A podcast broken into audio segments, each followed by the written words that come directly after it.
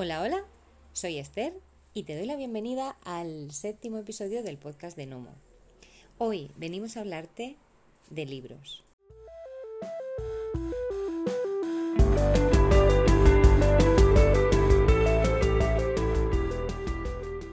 Para eso me he traído a todo el equipo de Nomo, porque ya sabéis que aquí somos mucho de leer todo lo que caiga en nuestras tarpas. Pero antes de empezar, una cosa hay que dejar clara, que ni nosotros ni nadie te diga nunca lo que tienes que leer. Excepto, claro, si la nota del examen depende de ello, tampoco nos vengamos arriba. Sugerencias, bienvenidas sean. Recomendaciones, por supuesto, todas las que quieras, pero hasta aquí porque siempre hay una persona que se las da de literata y hace observaciones sesgadas sobre lo que estás leyendo. En plan, uy, pues con ese libro no vas a aprender nada. Eso te está leyendo, la novela histórica no vale para nada. La calidad literaria no está a la altura. Bueno, pues eso es un error a nuestro modo de ver, porque los libros, sean del tipo que sea, siempre aportan algo y siempre tienen algo que enseñarnos y lo que me aporta a mí, pues no tiene que ser lo mismo que lo que te aporta a ti. Y ahí es donde reside la magia, que cada libro para cada persona es un aprendizaje diferente. En Nomo, eh, la selección de libros, bueno, cuando empezamos en 2010 eras, traíamos sobre todo fanzines, luego poco a poco fuimos tímidamente introduciendo algún título y, mm, y bueno, de, estos comienzos tan tímidos, pues se ha convertido en una sección con, con, digamos, mucho carácter y de lo más diversa. No somos una librería porque normalmente no estamos al tanto de las novedades editoriales, sino que elegimos los títulos que más nos gustan. Eh, y nuestro principal cometido es que, te guste, que te guste lo que estás leyendo, que encuentres un libro para ti y, que lo disfrutes.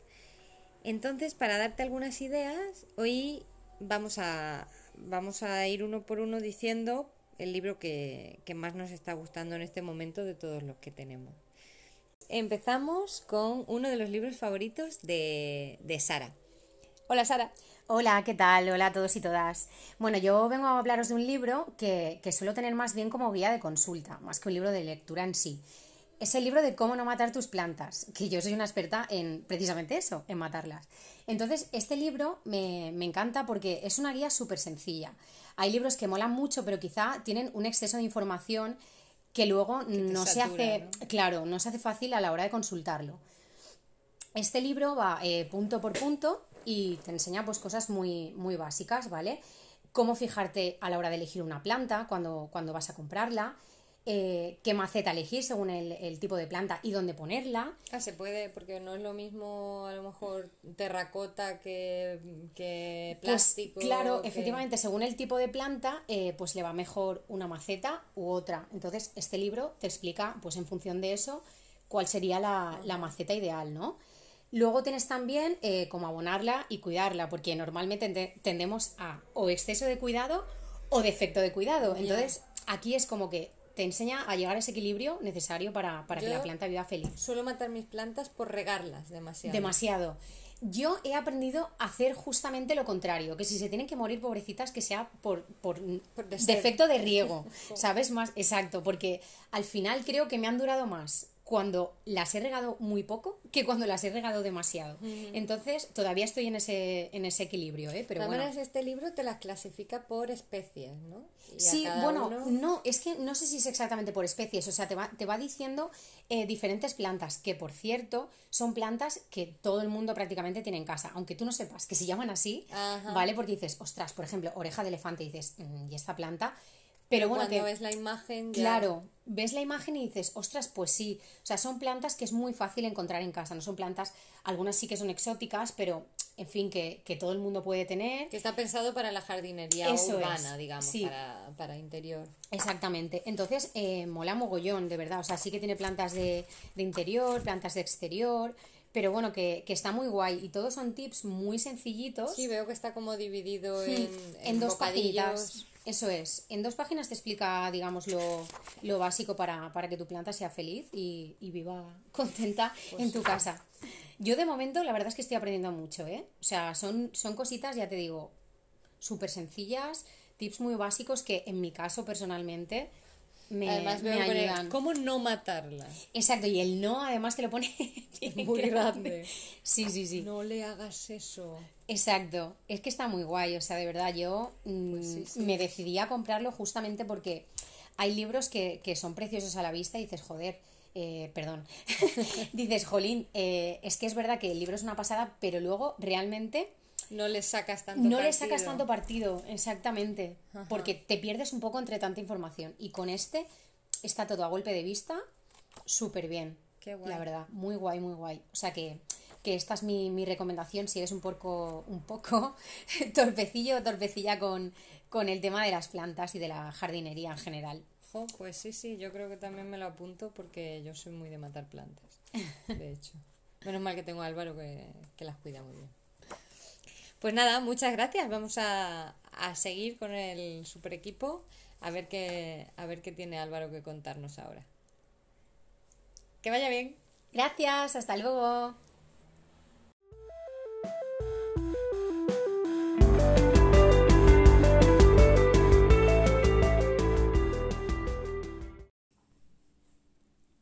Cuéntanos, Álvaro, ¿qué nos traes hoy? Bueno, pues yo estoy muy emocionado, no sé si es mi libro favorito, pero sí que es un libro con el que estoy muy emocionado ahora, que es Gran Historia Visual de la Filosofía. Visual. O sea, sí, además es muy curioso porque eh, los autores son Masato Tanaka y Tetsuya Saito, que son dos japoneses, pero hacen un recorrido por toda la historia de la filosofía y el pensamiento occidentales. Entonces me mola, claro, porque el- como que tienen perspectiva, ¿no? Para, para hacer esto como desde fuera. Y es una historia visual, yo me acuerdo mucho de muchas veces de aquello que dicen de que si no sabes dibujarlo es que no lo entiendes. Entonces aquí lo han dibujado. o sea, Han que lo entienden. lo entienden. Ahora lo entienden y ya y consiguen que lo entiendas tú. Que tú lo entiendes. Claro. Entonces, al principio son cosas que igual tenemos ya más sabidas o bueno, nos suenan más. pues, Sócrates, Platón, Aristóteles. Aristóteles, pero la cosa, ¿no? Que es famoso por su pregunta de qué están hechas las cosas, menos famoso por su respuesta de agua, pero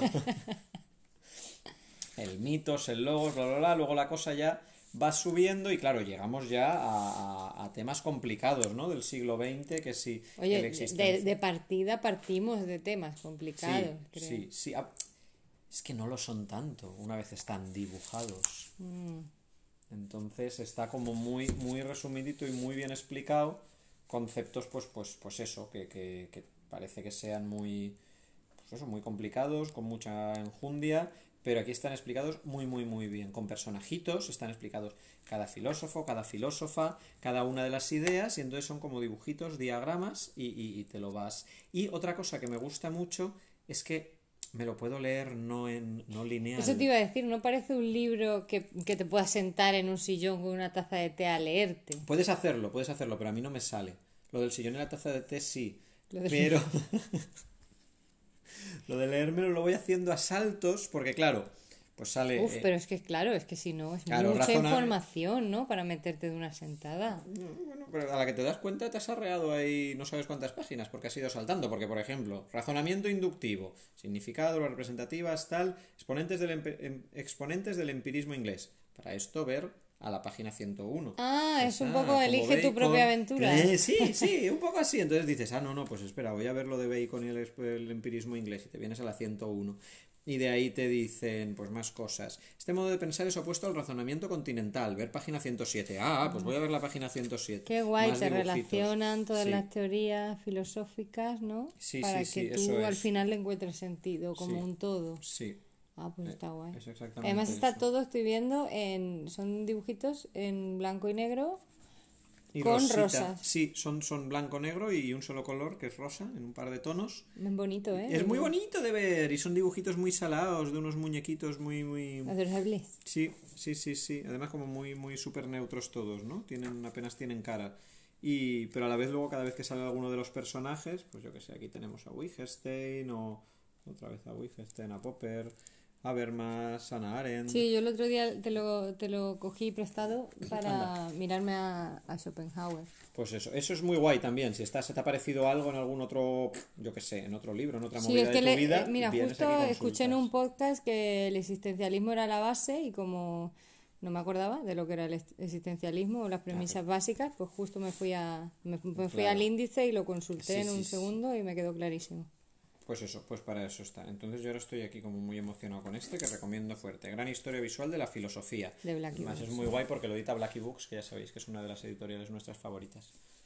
Pues muy bien, muchas gracias, señor filósofo. Pues nada, gracias a vosotras. ¿Que ¿A quién le vamos a preguntar ahora?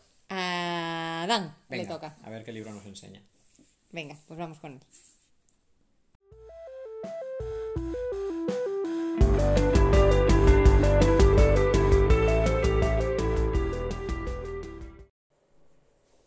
Y seguimos con Adán, que viene a hablarnos de un libro con el que tuvo una conexión casi eléctrica. Hola, Adán. Hola, ¿qué tal?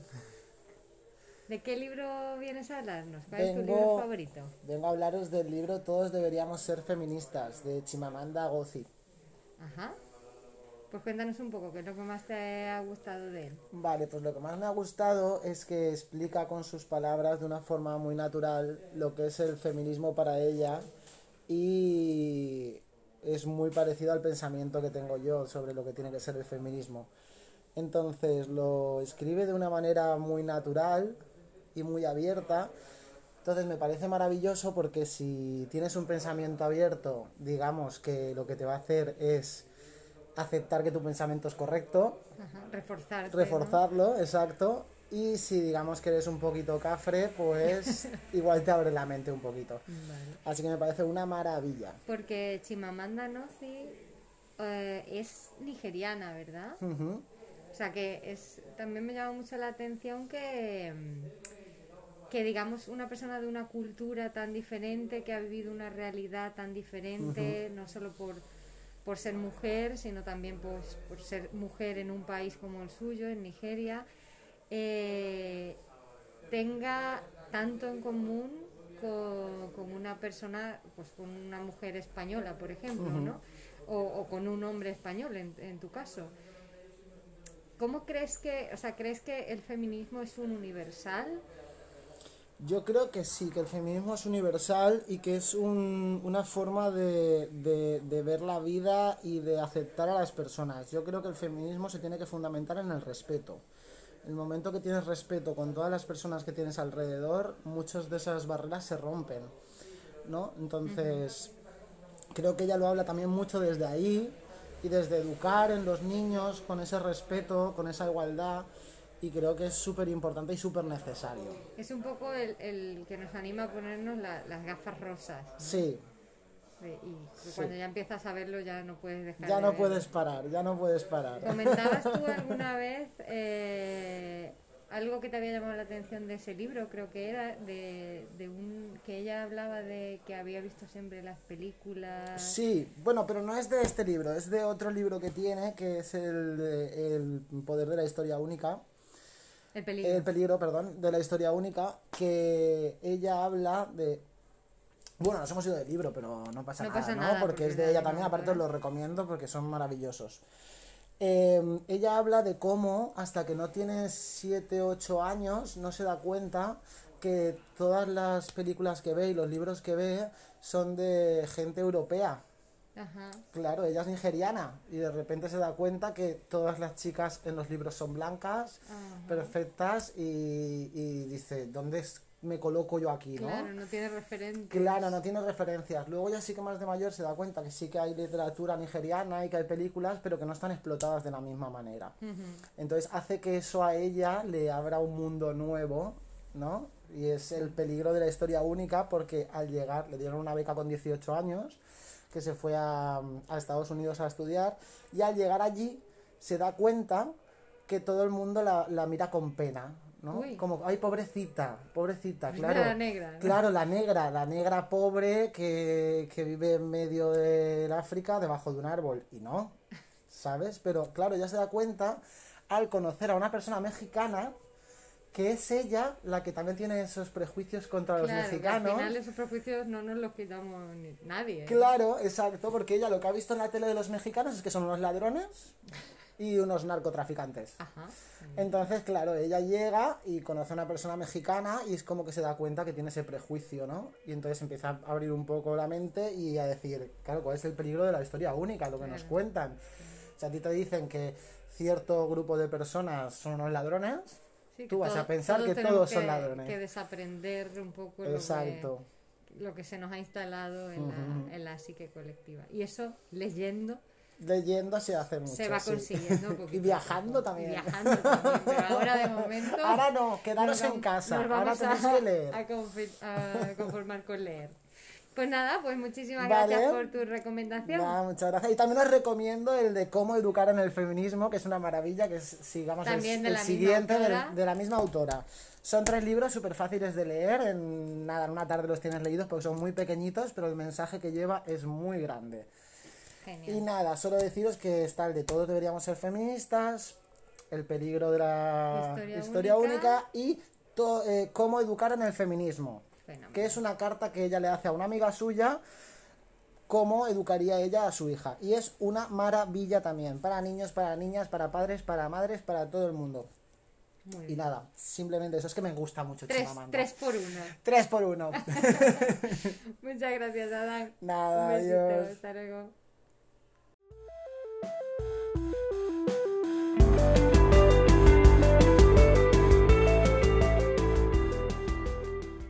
Oye, Esther, ¿y tú qué? ¿No nos vas a enseñar tu libro favorito? Ay, yo sí, yo sí. Eh, mira, pues también, igual que el tuyo, también es de, de la editorial Blackie Books.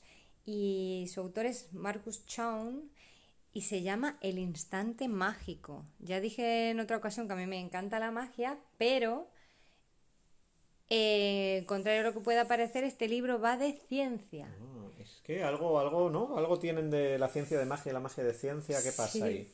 Pues este libro te habla de los 10 descubrimientos asombrosos que cambiaron la historia de la ciencia. Y yo tenía una asignatura pendiente, tengo una asignatura pendiente con el mundo científico, porque como desde jovencitos nos hacen elegir, pues tiré por letras. Pero eh, lo poco que pude ver de, de ciencia me apasionó también. Eh, entonces siempre voy buscando un poco pues, pues ampliar mi conocimiento que es cero, parto de cero en ese campo. Bueno, lo tienes fácil para ampliarlo. Sí, eh, y este, mm, este libro me ha gustado mucho porque digamos que te va llevando de la manita, como que no es, no te presenta la ciencia desde un punto de vista árido, sino que te cuenta historias, te va contando el, digamos, el día a día de los científicos de los que te habla, hay pequeños, pequeños relatos eh, de cómo su día, de qué pasó el día preciso que todo, el día del Eureka, digamos, que, que descubrió, pues, por ejemplo, un nuevo planeta Hola, o... un nuevo planeta en este sistema solar. En este sistema solar, sí, sí, sí. Que igual que quitan Pluto, igual que quitan a Plutón, añadían a otros, ¿no? Sí, ¿Cómo bueno, este cuentan cómo descubrieron Neptuno. Y lo, pero luego en, el, en la siguiente en la siguiente historia, pues te cuentan eh, el momento, bueno, y te van conectando unos científicos con otros para hablarte del electromagnetismo, de cómo, cómo se descubrió y que es la base pues, de los motores.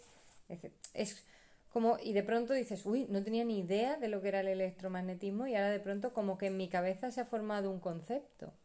Y, y además se ha formado un concepto de una manera muy suave, muy agradable a, al- a lo largo de una historia, porque me han contado una historia. Entonces ya tienes, digamos, anclas donde ir, donde ir agarrando ese nuevo conocimiento que te están introduciendo. No sé, me parece, me parece una manera magistral de meterte en el mundo de la ciencia, de la divulgación. Eh, luego, de hecho, habla también de, de autores vivos, de científicos vivos y de científicas vivas, y con ellos, en vez de contarte una historia, les hace preguntas, los, in- los entrevista directamente. Ah, Entonces, que te lo esto. cuenten ellos en primera persona. Y se enfoca todo mucho al momento exacto, el instante mágico en el que se produce esa revelación, ese descubrimiento, que al final cambia la historia. Hala, parece un libro también muy mágico, pues, ¿no? De leer. Sí, sí, es, es muy, ya te digo, es como muy suave, muy, muy agradable. Y la, y la verdad es que te logra introducir en el mundo científico por la puerta grande. Guay. Yo no, no paro de querer investigar más cosas. Claro, porque también te llevará este de una cosa a otra. Sí, sí, era un poco como el de la filosofía, pero, pero con ciencia. Los 10 descubrimientos asombrosos que cambiaron la historia de la ciencia. Wow. El instante mágico se me lo llama. voy a apuntar. Apúntatelo, lo Sí. tienes por aquí. Sí, sí, sí. Bueno, espero que hayáis tomado nota de todos, porque hemos recomendado aquí nuestros cuatro o cinco, no sé ya ni cuántos libros llevamos Bueno, favoritos. como Adán hizo el 3x1, tendríamos el Cómo no matar tus plantas de Sara, eh, los tres de Chimamanda de Adán, que son El peligro de la historia única, Cómo educar en el feminismo, Y todos deberíamos ser y feministas. todos deberíamos ser feministas. Eh, tú que nos recomendaste la gran historia visual de la filosofía. Y lo- la última, la mía, El instante mágico de Marcus Chown. Todos están en, en la web y muchos más. Y de como decíamos al principio, estos son los nuestros, pero lo interesante es que tú encuentres los tuyos. que es la web de Nomo, que ya sabéis que es eh, www.nomo.eu. Y ahí están todo y podéis navegar en libros a topo tope. Y si hay alguno que, que tengas que, que te guste muchísimo y nos lo quieras recomendar, nos encantaría leerte también en los comentarios o, o en redes o donde te apetezca escribirnos. Bueno, pues hasta aquí el, el podcast de hoy. Y nos vemos la semana Nos que vemos la viene. semana que viene. Un besito. thank you